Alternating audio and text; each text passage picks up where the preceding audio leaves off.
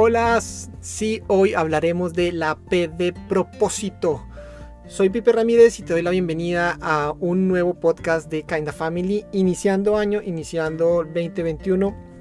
Sin importar en qué momento lo estés escuchando, yo lo estoy grabando iniciando año y por eso hoy traigo la P de propósito para hablarte, pero no necesariamente los propósitos de año nuevo. Si quieres escuchar de los propósitos de año nuevo un poco, cómo planearlos, eh, te invito a que escuches nuestro episodio pasado de plan, de planear, planificar. Ahí hablé un poco de todo esto y bueno, de ahí para atrás hemos hablado de muchas otras P's. Hoy la P de propósito. Y comencé pensando este episodio en eso, ¿no? Hablemos de los propósitos de año nuevo, en qué propósitos hay para este año, en propósitos como papás y no sé qué. Y en la medida que lo fui como escribiendo y como, como preparando, Dios me invitaba a repensar nuestro propósito como padres.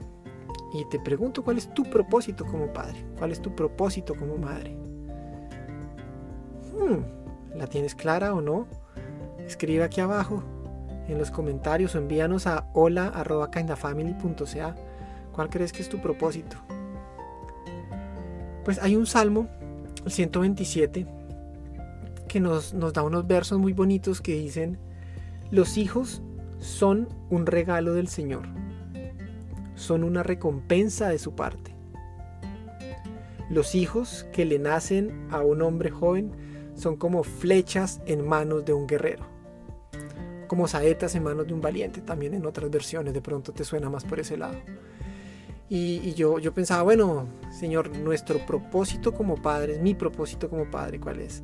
Tu propósito como madre. Y tú que me estás escuchando, pues claro, no decir, no, amarlos, sí, criarlos, ¿no? y, claro, todo eso está bien, pero alguna vez escuché de alguien y me quedó muy, muy en el corazón y lo que te quiero compartir hoy. Dos propósitos sencillos, que agrupan muchas cosas claramente. El propósito es apuntarlos a Dios y apuntarlos a la calle a la puerta de la casa. Suena fuerte, yo sé como, ah, mi hijo le va a apuntar es a la puerta de la casa, a la calle para que se vaya. No y sí. o sea, es como, ¿what? Fuerte y todo, pero, pero sí, porque esos dos propósitos es hacia donde tenemos que lanzar estas flechas. Las flechas que son nuestros hijos, hay que entender que no somos nosotros, no son nuestros.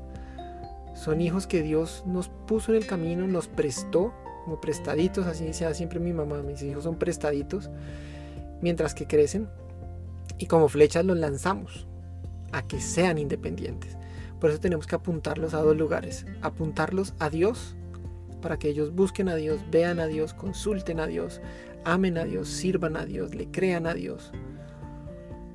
Y a la puerta, porque al apuntarlos a la puerta, al apuntarlos a la calle, siempre que hagamos algo, recordemos y pensemos que los estamos preparando para la vida. Estamos preparando que nuestros hijos salgan al mundo, salgan a la calle. Porque es, el tiempo de ellos con nosotros se acaba, es limitado.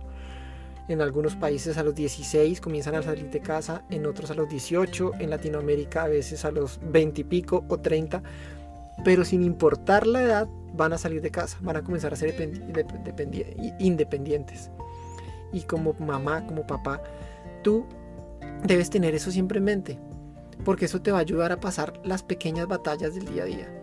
Hay momentos donde uno dice, ay, es que, bueno, es más fácil ceder y comprarle algo, ceder y que vea televisión, o, no, o gritarle y que se calle, o cosas así. Pero en esos momentos a veces piensas en la satisfacción tuya o en el control tuyo a corto plazo y no en la preparación que le estás dando para su vida a largo plazo. Por ejemplo, cuando a tu hijo le gritas, por la situación que sea, o puede ser una situación donde eh, razonablemente hizo algo que no debía hacer, pero tú le levantas la voz y le gritas y al final le dices, es que yo mando acá, es que soy yo, es que yo soy su mamá, yo soy su papá, yo soy su mamá y punto le estás enseñando una autoridad con gritos y claro, a corto plazo, en ese momento de pronto él, por miedo, se calla, no dice nada más o cambia la actitud y tú por dentro dices, bien, lo logré, un gritico funciona, vea, un buen gritico y se puso a hacer lo que tenía que hacer, organizar, apagar el televisor, a irse a bañar, lo que sea. Pero a largo plazo, cuando lo estás apuntando hacia la puerta, ¿qué le estás enseñando con eso?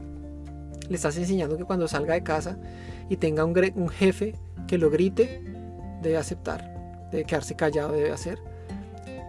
Cuando tenga una pareja, si tienes una hija, cuando tenga una pareja que lo maltrate, que lo maltrate a gritos físicamente.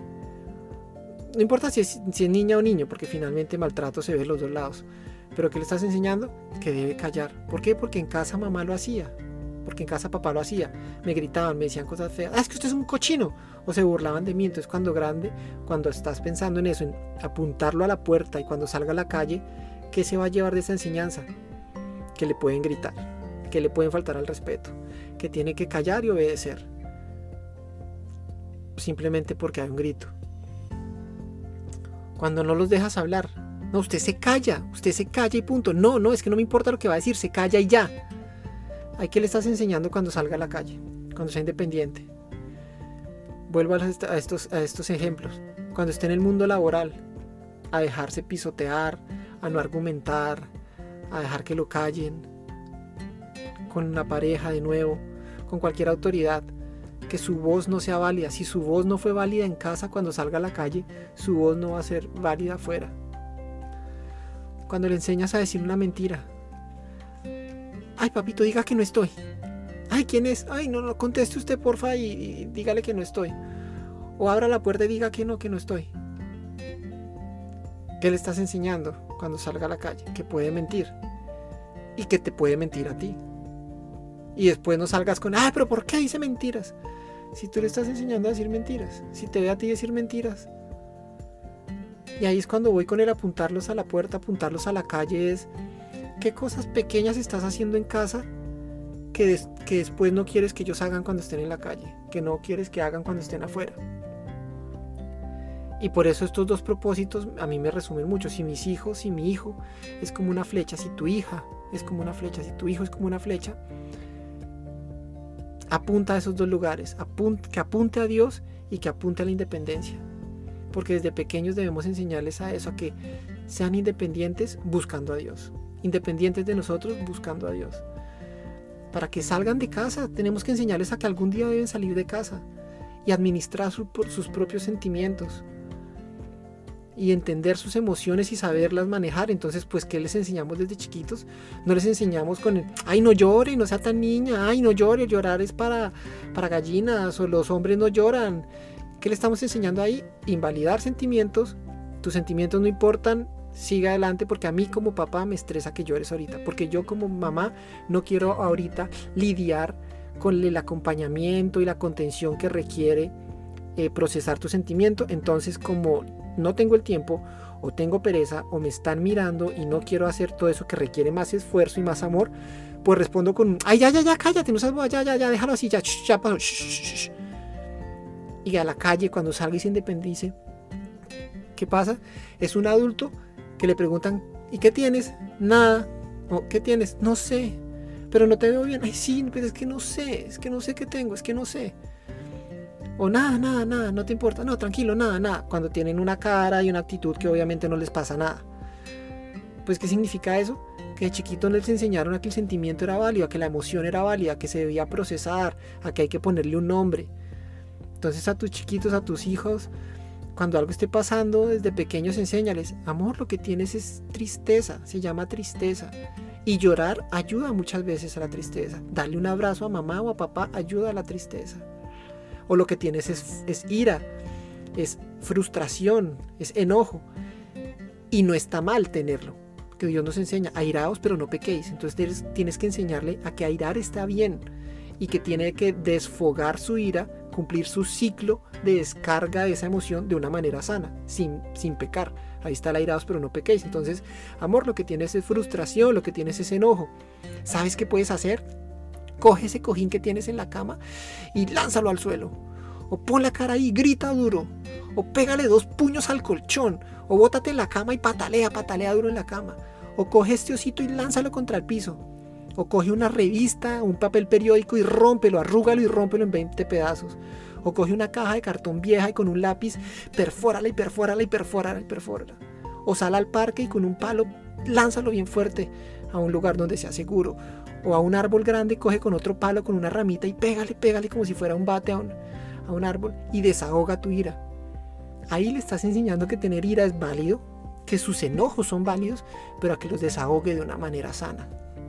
¿Por qué? Porque el día que lo, eh, lo estás pensando en apuntar a la puerta, a que un día va a salir y va a ser independiente y no va a tenerte a ti. Entonces le enseñas a procesar sentimientos y no de grande, cuando tenga ira, que va a pensar? Esto es malo porque nunca me dejaron en la casa. No sea bravo, no sea bravo. O se vaya, váyase al cuarto. Y me toca solo, cómo lo proceso. Y se lo implotan, implotan, implotan. Y cuando de pronto es que explotan y explotan con un hijo, con tu nieta, con tu nieto, de aquí a mañana ¿Y por qué? Porque tú como mamá no le enseñaste eso. Porque a veces cuesta más trabajo el acompañar, el contener. Entonces, em, somos guías, somos guías de nuestros hijos y tenemos que apuntarlos a Dios, guiarles a que lo busquen, que te vean a ti buscando a Dios, que te vean a ti consultando a Dios con ese ejemplo, ellos te sigan, pero que también entiendas que tienes que apuntarlos a la calle y las cosas que hagas por ellos y para ellos es pensando que algún día salen de casa, así que los estás preparando para la vida. No los estás preparando para que en casa las cosas sean bonitas. No se trata de, ay, sabe que deje yo limpio porque es que usted limpia mal. No, aguántate que limpie mal y que lo haga 3, 4, 5, 6 veces hasta que lo haga bien, porque lo estás preparando para la vida. No para que tu casa esté limpia ahorita, sino para él, para ella, para la vida. Y, y confía que Dios te acompaña. Parte del propósito es, Dios muchas veces, muchas veces usa la voz de papá o de mamá para hablarle a los hijos. La voz de nosotros como padres muchas veces es la voz de Dios para nuestros hijos.